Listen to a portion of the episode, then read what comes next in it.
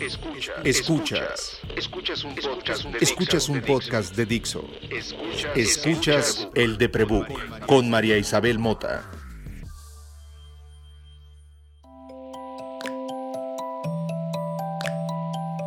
Hola, soy María. Y uno de los títulos que mejor me describe para quien tiene más de media hora de conocerme es que soy paciente de carrera creo que antes que presentarme con cómo me gano la vida, que es como content marketera digital, o cómo creo que soy para escribir, mi chamba es ser paciente. No forzosamente he sido sujeta a enfermedades o accidentes gravísimos, de esos que le gusta a muchas historias ser contadas, donde todo es terrible y doloroso pero soy lo que se entiende por ser paciente crónico. Y en ese camino uno, uno se encuentra con la gente.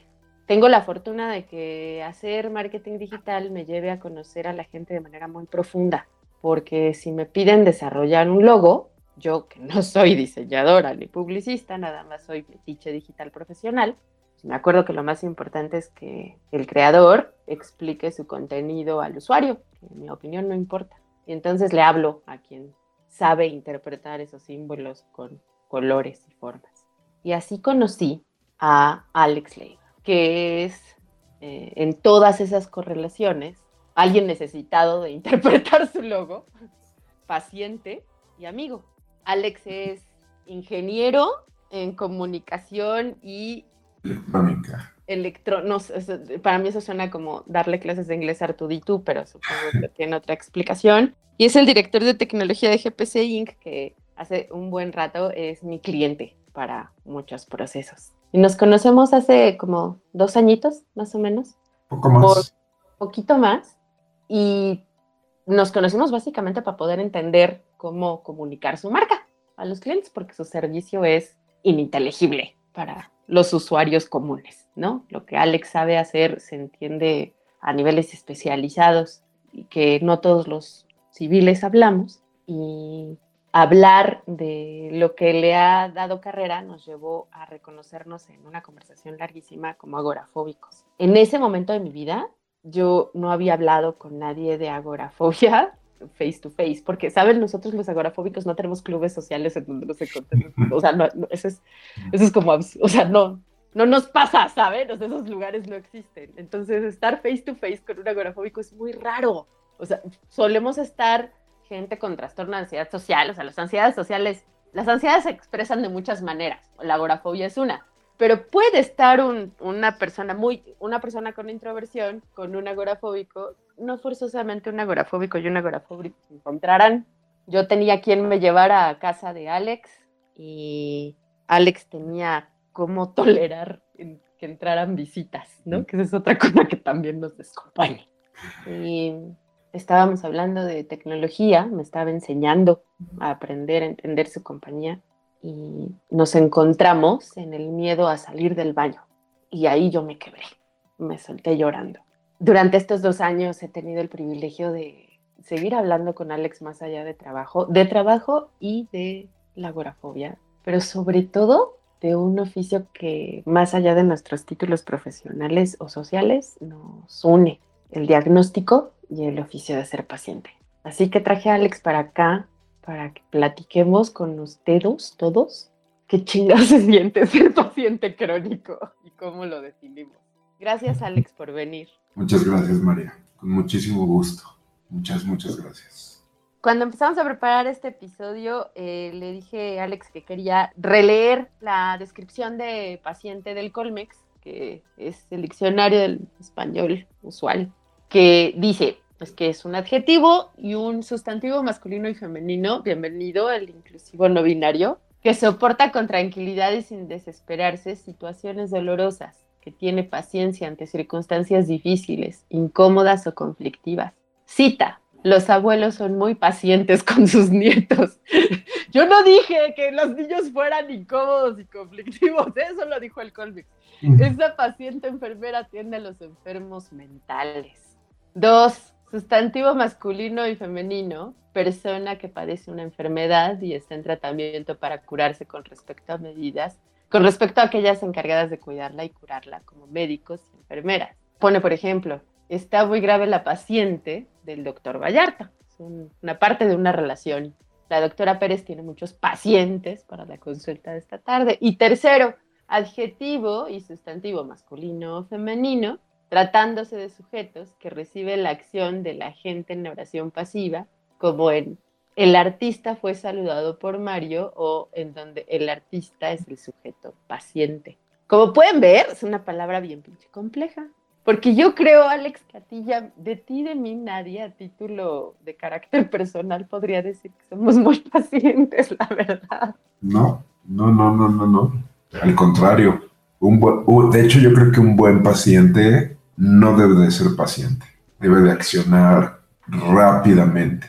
A ver, cuéntame esa. La gente está acostumbrada a decir, ah, me está doliendo aquello, me salió esto, siento esto raro, ¿ok? ¿Por qué no vas al doctor? No, no, voy a esperar a ver si se quita, no sé, ¿no? Es algo muy común en general esa postura. Y, y bueno, sí, en realidad pues tampoco es de, ah, sentí un piquetito, corro al hospital, pero sí debe de haber un buen equilibrio entre saber cuándo buscar ayuda y cuándo no. ¿Cómo fue para ti? Porque tú no tienes muchos años de ser paciente crónico sistémico. La agorafobia es lo que nos une, pero nos distancian una cantidad de diagnósticos brutales. ¿Cómo fue para ti ese cambio? Porque sí hubo un momento en que tu vida empezó a ser otra. Sí, fue espantoso. Yo en realidad había pasado al menos todos mis 20 pensando que de alguna manera era como medio indestructible, ¿sabes? Como que no, nunca pensé que yo me pudiese enfermar o que me pudiese pasar algo. Sí me había fracturado huesos de niño y cosas así, pero pues, nada de hospital y cosas así, ¿no? Nunca me habían tenido que meter una intravenosa creo que a los seis años cuando me quitaron las amígdalas. Pero el, el, de pronto un día sentirte lo suficientemente mal como para no poderte levantar del piso literalmente y que tenga que venir una ambulancia por ti, que además te digan, pues bueno, sí, tienes una frecuencia cardíaca de casi 200 y estás rojo como tomate y, estás diaforético, escurriendo litros de sudor, pero no tienes nada. No, no, no, no te estás Pero fuera de eso está usted lo mejor, señor.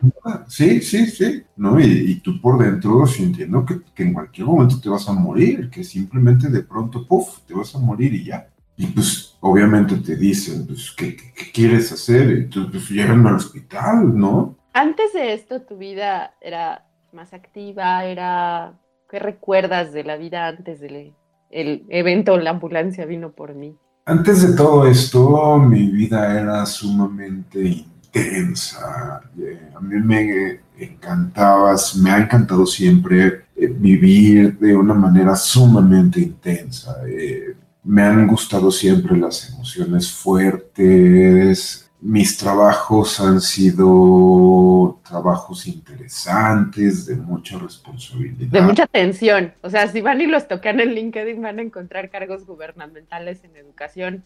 Entonces el señor sabe de estrés, no importa en qué sexenio leas esto. Sí, sí, sí, sí. En el 2000, 2001, cuando tenía 18 años, me hice una úlcera gástrica sangrante por estrés, justamente. Eh, desde ahí aprendí a manejar el estrés porque pues decidí que no iba a cambiar mi carrera ni mis gustos y que mejor aprendí a manejar el estrés, ¿no? Y pues eh, obviamente rechacé el ribotril en ese momento y pues busqué mis propios medios y aprendí a manejar el estrés. Y de ahí pues fue creciendo, la responsabilidad que iba teniendo, pasando por cosas muy, muy, muy intensas, que eran mi fascinación, pero que eran lo suficientemente intensas como para después del proyecto de seis meses, pues me tenía que tomar seis meses sabáticos para descansar, ¿no? Porque era sumamente pesado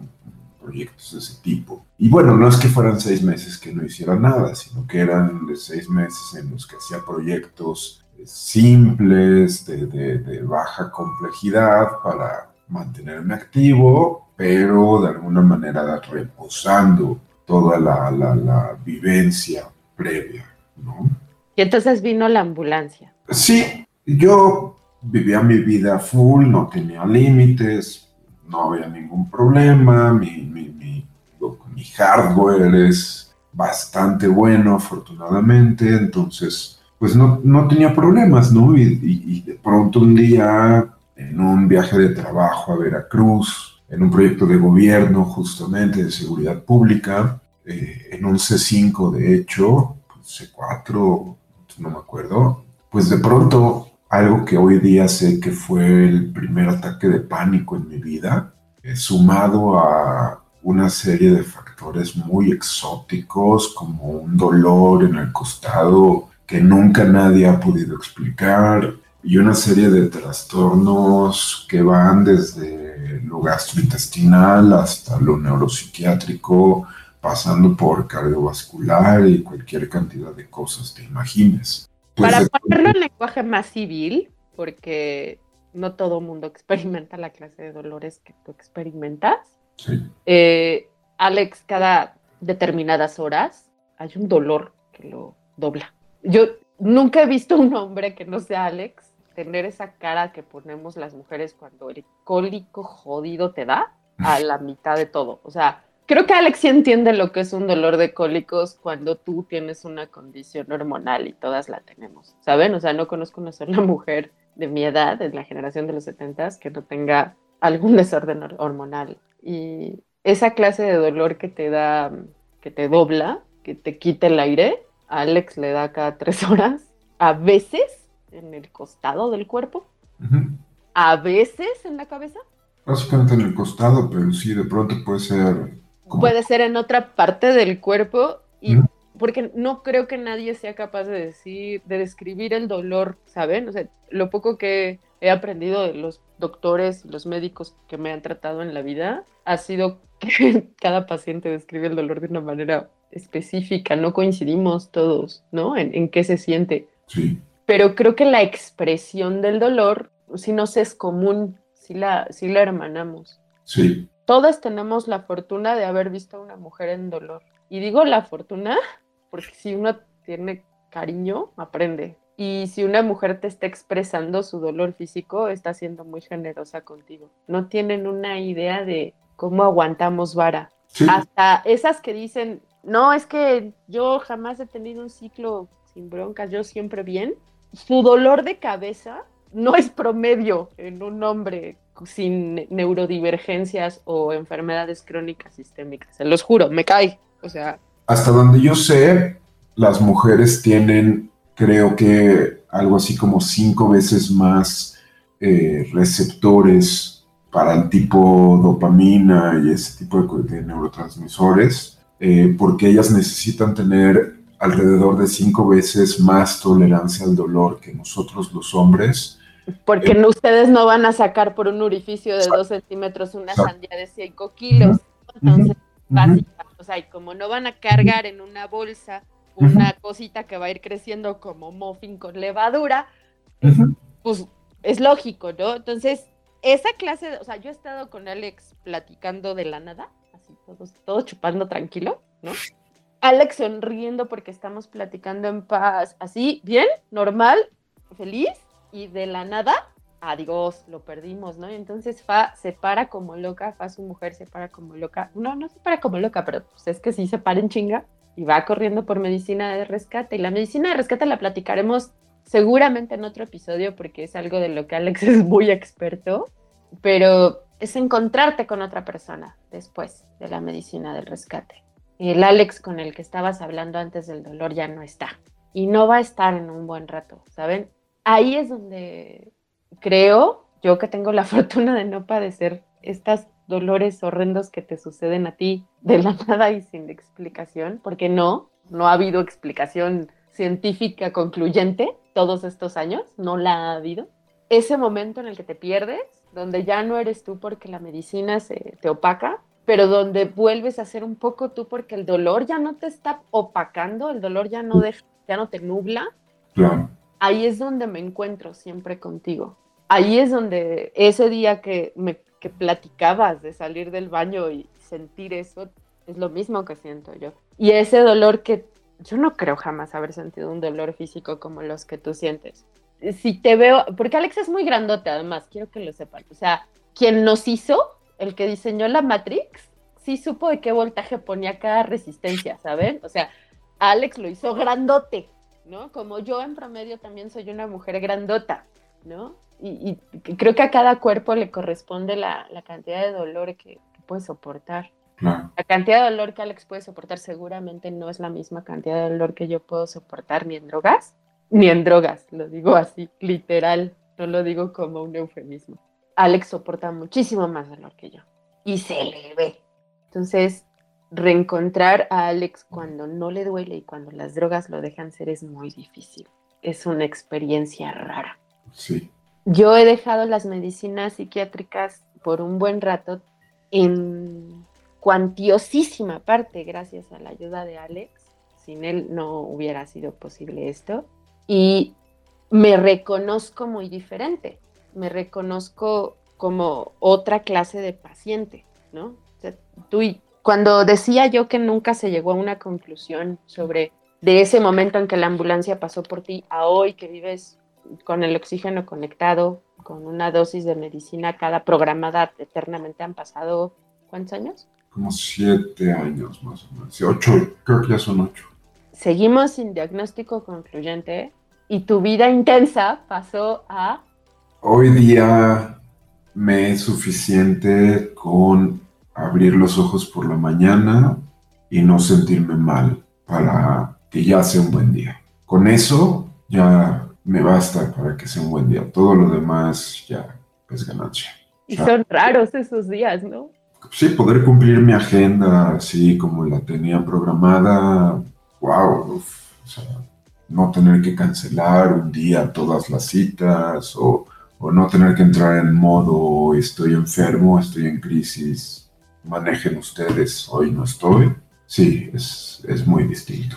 Yo antes constantemente buscaba satisfactores muy intensos eh, y hoy día, hoy día no, hoy día los evito. De hecho, hoy día lo que hago es, eh, afortunadamente mi esposa me ha mostrado una forma muy fina de, valga la redundancia, de refinar mi hedonismo y he cambiado mucho en ese sentido ya, ya no busco estas emociones intensas, sino que más bien eh, ya encontré lo que me hace feliz, ya encontré cómo, cómo estar en paz y, con eso me basta. La verdad es que con eso tengo. Eh, hoy día de por sí vivir en pleno 2021 en la Ciudad de México y tener una empresa, ser emprendedor, es ya ya es bastante emoción fuerte. ¿eh?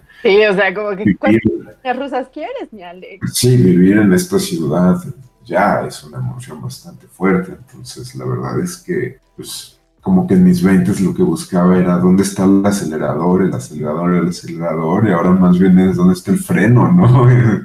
Pero ¿dónde agarro una bajadita?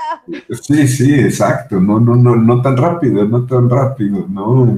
Pero pero está bien, yo creo que al final de cuentas uno en el camino va perdiendo y olvidando y desaprendiendo y aprendiendo y, no todo lo que se aprende es bueno siempre, ¿sabes? Eh, una de las cosas que yo descubrí cuando empecé a lograr retomar control de mi organismo fue cuando me di cuenta de lo que era la, sed otra vez, porque pues, yo había pasado años sin sentir sed, de plano, ¿no? Yo ya no la sentía. Y de pronto fue como extraño, empezaba a sentir algo que no identificaba y, me tomó semanas descubrir que lo que era era sed.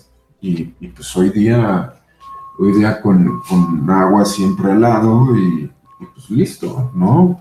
Y lo mismo con la comida, dejé de comer prácticamente. Después, poco a poco, empecé a hacer una comida al día por las noches.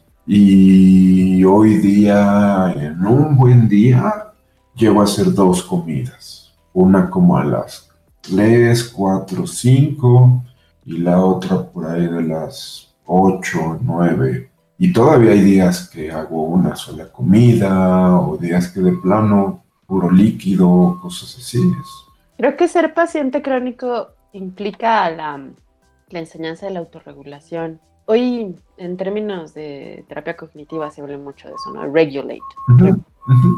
Y creo que si de niños nos hubiéramos entendido en el enojo, en el regaño, como regula tus emociones, no cálmate, no, no.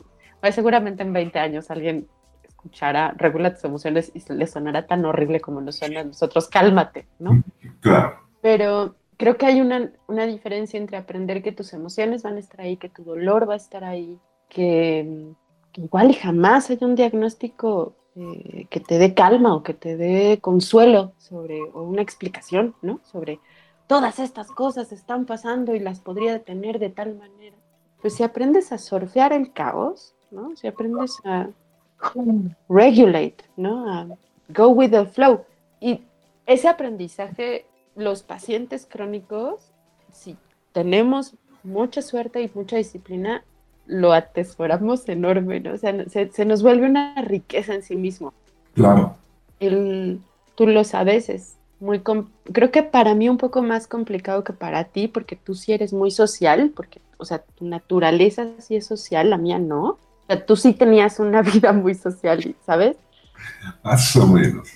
Bastante más que yo, Alex. Sí. la neta, el fin de semana, tú sabes que mi, mi, única como actividad grande desde hace muchos meses, desde que no hay oficina, es el tianguis, ¿no? Entonces, voy, este domingo llegué mal, o sea, la gente gritándose por pendejadas y de repente me vi, había tal vez cinco personas a mi alrededor en esos momentos en los tenguis en que se vuelve un poco difícil pasar, tuve que salir corriendo. Y ahora que me fui a vacunar, quise ir sola porque ser paciente es hacer esfuerzo, porque Alex me ofreció también eh, cómo llevarme y mi amiga Astrid también me ofreció llevarme, ya los dos les dije que no, que, que tenía que hacer el esfuerzo y lo entienden, porque ser paciente es hacer un esfuerzo. Me daba cuenta que, que se nos note, nos hace invisibles, a veces a nuestra ventaja, ¿no? O sea, nadie nos quiere ver mal porque no saben qué hacer con nosotros y porque les recuerda la posibilidad de que puedan estar en ese error, que es igual como nosotros pasamos por la calle y no vemos lo que nos duele. La gente que no voltea a ver a alguien sin casa o a los animales abandonados o a la gente atropellada, la gente que no siente, que no, que no lo reconoce, no digo que no se detenga por morbo, sino que no reconoce que está ahí, que forma parte de su entorno, es la misma que no nos ve. Entonces yo voy caminando con... Además la gente se asusta, o sea, ante una, ante una persona enferma, en crisis, la gente se asusta, o sea, ¿qué pasa en, un choque, por ejemplo? O sea, es que la gente luego, luego rodea, se queda viendo y no hacen nada, ni siquiera preguntan si alguien requiere ayuda, si piden una ambulancia, nada, se quedan viendo, sí, como zombies alrededor, formando un círculo, viendo, ¿no? Entonces... Miren, yo no lo voy a criticar, ¿eh? Porque yo, me queda claro que el, trauma viene ahí, ¿eh? Hay muchas cosas a las que yo les tengo pánico de la calle, no porque me hayan pasado, porque las he visto. O sea, he vivido a unas cuadras del Ángel de la Independencia más de 30 años.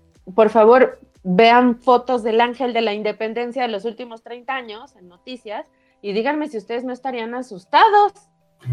No me han pasado a mí, pero forman parte de mi trauma. Entonces no les voy a reclamar no hacer nada. Estoy diciendo justo que ser paciente tiene sus silver linings que no contamos porque ser paciente es esa experiencia que se vive desde el médico, como lo decía el diccionario, o desde el, el otro, que es sano, ¿no? Y ser paciente no es este oficio en donde nosotros tenemos la oportunidad de estar obligados a aprender de la autoobservación, en donde tenemos esta oportunidad de encontrarnos en, en los engranajes rotos. Yo no sé qué tanto podría yo servir como le sirvo a GPC desde mi calidad de marketer digital, la clase de content que soy, a ustedes, si tú no fueras como eres, ¿no? O sea, si GPC no funcionara como funciona a partir de tú ser el director de tecnología y a partir de que Carlos Olivares sea la otra gran mancuerna, ¿no? O sea, que tú seas paciente crónico, que yo sea paciente crónico,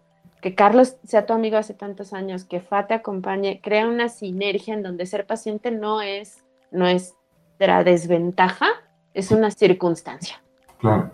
¿No? O sea, no se trabaja alrededor de que yo no me muevo de mi casa y de que tú no te mueves de tu casa y de que tenemos horas cognitivas breves y, y distantes y a veces poco secuenciales, la verdad. No se trabaja en esa consecuencia, se trabaja en consecuencia de las horas en las que somos funcionales, en las que somos y, y se planea a partir de eso y se avanza, ¿no?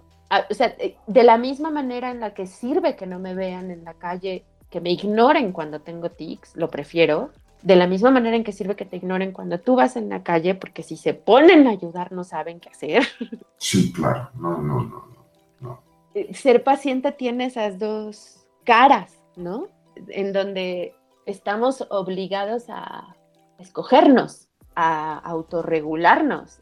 Pues es que te vuelves, te vuelves, una minoría y además, son los, también esto es algo muy triste, pero los doctores en México, no todos obviamente, pero la gran mayoría están acostumbrados a lo mismo todos los días. Entonces, cuando reciben a un paciente que es un diagnóstico complicado, que puede ser algo que, que, no sea algo que vean a diario, sino que requiera investigación, estudio y, y, demás, pues también no cualquier doctor lo puede hacer, ¿sabes? Muchos de plano piensan que, bueno, pues tiene seguro médico, lo voy a exprimir y, y pues mientras vamos viendo qué pasa, ¿no? Híjole, man, es que ahí sí tú me llevas la... O sea, tú ahí tienes todas las de contar, porque tú has vivido estos siete años a partir de los seguros privados y porfa, si ustedes quieren enterarse más, entérense más, por favor, si tienen posibilidades de pagarse un seguro privado, vayan a escuchar los demás episodios que tengo al respecto,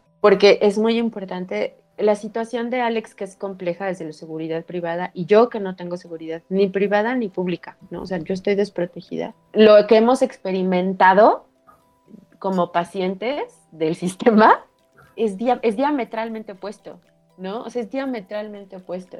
Y ahí tenemos experiencias no solamente como, como pacientes de seguridad pública y privada, como pacientes crónicos, Alex como paciente sistémico con una enfermedad neurobiológica, neuro... es que es muy extraño lo tuyo, pero bueno, con un, un, diagnóstico muy complejo y además un diagnóstico neuropsiquiátrico, yo como un diagnóstico neuropsiquiátrico, son experiencias bien diferentes. Y la, creo que la, la, el punto de diferencia enorme es que yo crecí con enfermos crónicos, o sea, mis padres no los conocí yo en salud, pues mis papás me, tuvieron ya enfermos. Todas mis hermanas y mi hermano tuvieron crisis de enfermedades mentales que yo atestigué o acompañé. Algunas de mis parientes, de mis sobrinos o de mis sobrinas también, pero sobre todo porque no hubo nadie en esta familia que no se clavara como nerdazos que somos a estudiar hasta que uno de esos se volvió médico, ¿no? mi experiencia de, de aprender del sistema de salud a través de la experiencia de mis familiares como pacientes y de tener la fortuna de que mi sobrino haya crecido desde mi adolescencia, verlo forjarse como médico. Y claro, han sido oportunidades para ti. Sí, y ver este, acercamiento que tienen Adrián y Andrés y Paolo, sus, compañeros, bueno, para mí son sus compañeros de clase, pero sus colegas, ¿no? Donde están, donde constantemente, donde se paran en los foros, donde se paran, les recuerdan a sus colegas, acuérdate que, se nos, que el, importante es el paciente, ¿no? Y al paciente decirle todo el tiempo cómo ser, o sea, creo que yo he tenido una ventaja enorme. Claro. Que tú no tuviste, porque tú de la nada un buen día tirado, yo verme tirada en el piso con taquicardia, con sudoración, no puedo ver de un ojo izquierdo, me tiembla la pierna. Preocúpense si pasan 10 minutos. Eso me ha pasado desde que tenía 5 años. ¿no? Y así he visto a todos mis parientes en algún momento de sus vidas. Claro, es que el, sistema de salud, ya sea privado o público, es muy particular. Se maneja como ninguna otra cosa que conozcamos. Entonces, pues sí, una persona que va a pasar por una cirugía menor y que va a estar uno o dos días en el hospital y listo, pues sí, es simple ya. Pero cuando alguien empieza a requerir servicios de salud de manera constante, eh, sí debería de haber una guía, porque no, uno no tiene idea de, de, de qué necesita, de qué es lo correcto, de qué es lo incorrecto, qué esperar, qué es normal, qué no es normal. O sea, en todos lados pues están los derechos del paciente y los derechos del doctor y no sé qué, pero, pero realmente no te dice nada eso, ¿no? O sea, no sabes con quién tienes que tratar, no sabes qué áreas hay dentro de un hospital, no sabes para qué sirve recursos humanos, no sabes que hay internado de o sea, una cosa es un médico internista y otra cosa es un doctor que está haciendo el internado y otra cosa es un residente y otra cosa, es una locura, ¿sabes? Y además dependiendo del tipo de hospital que sea, porque pues hay hospitales escuela, hay hospitales que no, hay, o sea, hay unos que están supuesto, hay otros que están sujetos a las donaciones, hay unos que necesitamos un Virgilio para el quien sabe, pero vaya, eh, lo yo no quiero, yo entiendo muy bien que hay experiencias médicas espantosas. Yo he tenido la fortuna de estar por muy pocas, la verdad, muy pocas, para la cantidad de veces que he tenido que estar enfrente de un médico, muy pocas. Pero oigo con muchísima frecuencia eh, el abuso, ¿no? y la negligencia. Y desde mi privilegio de no, de no haber pasado por ahí, de no sentirlo tan seguido, creo que se entiende por qué hablo de ser paciente de carrera.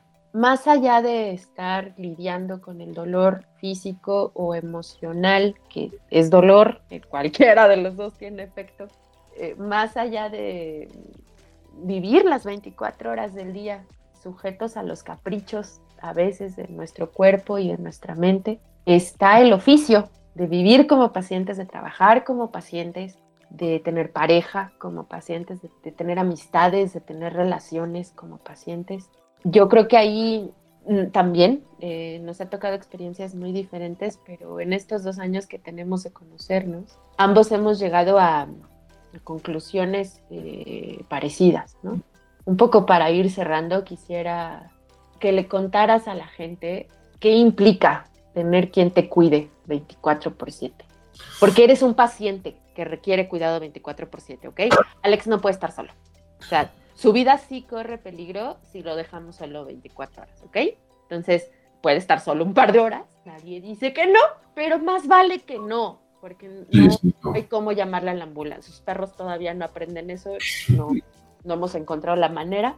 Entonces, quiero que le cuentes a la gente cómo vives el, ah. privilegio, el cargo, la relación, el contexto de tener cuidadora en ese sentido, me queda claro también que soy una persona sumamente privilegiada, porque tengo la fortuna de haber encontrado al amor de mi vida como pareja. Y bueno, eso ha sido fundamental, ¿no? Porque eh, llegó un punto en el que yo ya no me podía medicar a mí mismo, yo ya no podía ordenar las dosis y los horarios y, ya tomaba cosas que no cuando no tocaban y era todo un caos, ¿no? Y desde algo tan simple como la, tomarte las medicinas, ¿no? pero a lo largo de todo el día, pues te das cuenta de que necesitas un montón de atención como ser humano, ¿no? Y, y el estar inhabilitado para tú mismo atenderte, pues sí, o sea, para mí es muy simple. Si yo no tuviese AFA, yo no estaría contando esta historia aquí. Yo no hubiese, o no hubiese salido del hospital en alguna de esas, o no hubiese alcanzado a llegar al hospital en una de esas, o la mezcla de medicamentos me hubiese matado en algún momento o en algún ataque de pánico hubiese perdido el control o no sé, o sea, puedo listar 50 posibles puntos en los que yo me pude haber quedado si no hubiese tenido a mi esposa, ¿no? La compañía es medicina pura. Y bueno, esa era la segunda parte, o sea, más allá del apoyo físico como tal, pues yo pasé eh, más de 100 ingresos al hospital y mi ingreso más largo fue de 40 y tantos días. Entonces, podemos decir que yo he pasado más de un año, sumo, si lo sumamos, he pasado más de un año seguido en el hospital, ¿no? Y pues la mayor parte de ese ¿Qué tiempo... hoteles tan caros te procuras, Alejandro? No manches, o sea, tú quieres, o sea, cinco estrellas para ti no es suficiente. No, no, no, fue una locura, fue una locura. O sea, vivir cuarenta y tantos días en un hospital, no, dos horas no te alcanzan para explicar lo que es vivir en un hospital un mes, ¿no? Es una locura, es, te cambia la vida totalmente, es, es espantoso y, y además estar con tu pareja todo ese tiempo en un cuarto que, ¿qué tamaño puede tener? ¿Tres por tres metros? ¿Cuatro por cuatro metros? Pasar tanto tiempo encerrado y además con tanto malestar, con de pronto episodios... En las peores. Sí, episodios terribles, ¿no? En las peores. Creo que de, pronto gritando de dolor, torciéndome, los vitales disparados, alucinaciones, y, y, que ella haya aguantado eso. Y mira, hay dos opciones en una situación así. O te terminas matando o se forma un vínculo que se vuelve indestructible, ¿sabes?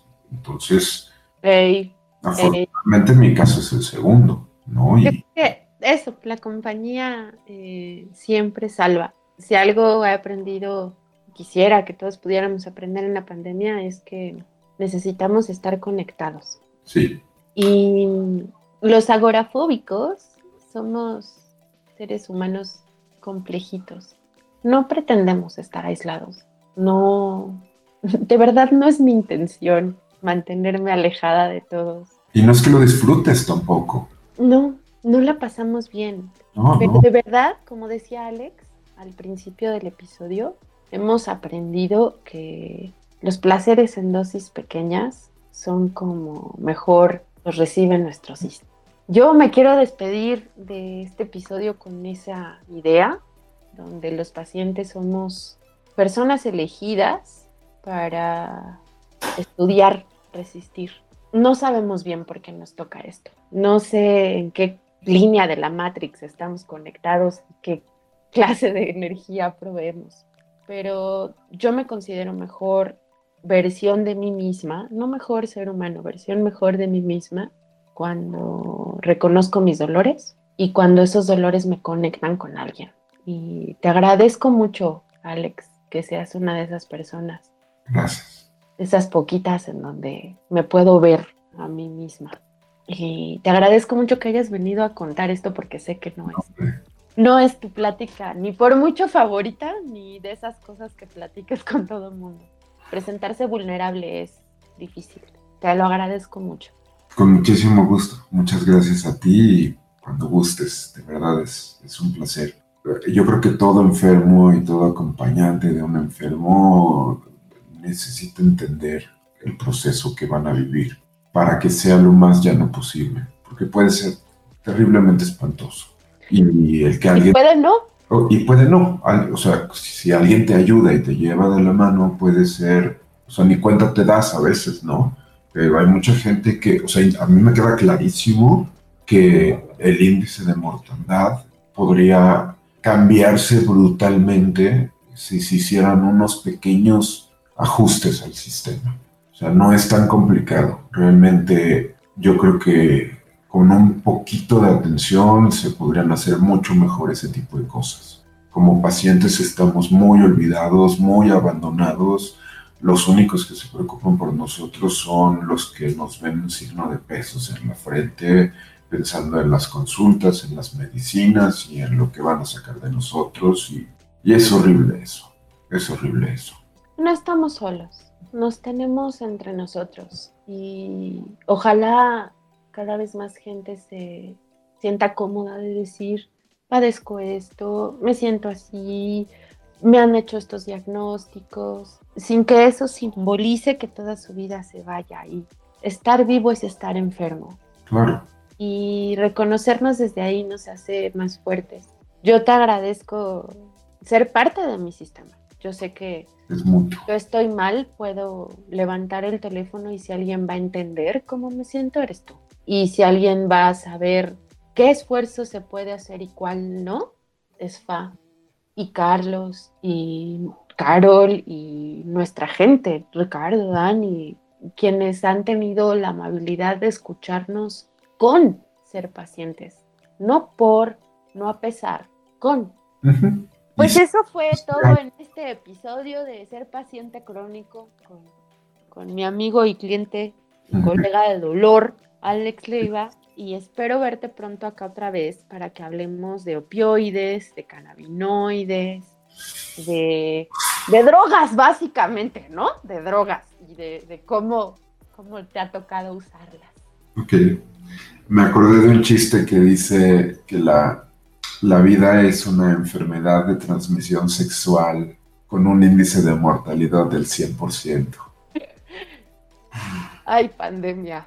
Eh, ok, bueno, yo soy María Isabel Mota y puedes encontrarme en arroba María Isabel Mota en Twitter y en Instagram. Puedes leer todo lo que he hecho para el Deprebook en www.eldeprebook.com, que por sitio que por supuesto está hosteado por GPC Inc. Puedes buscar a GPC Inc. si buscas GPC Inc. en Google. Y te agradezco mucho que hayas escuchado este episodio. Nos escuchamos en la siguiente. Take a breath. I pull myself together. Just another step until I reach the door. You'll never know the way it tears me to see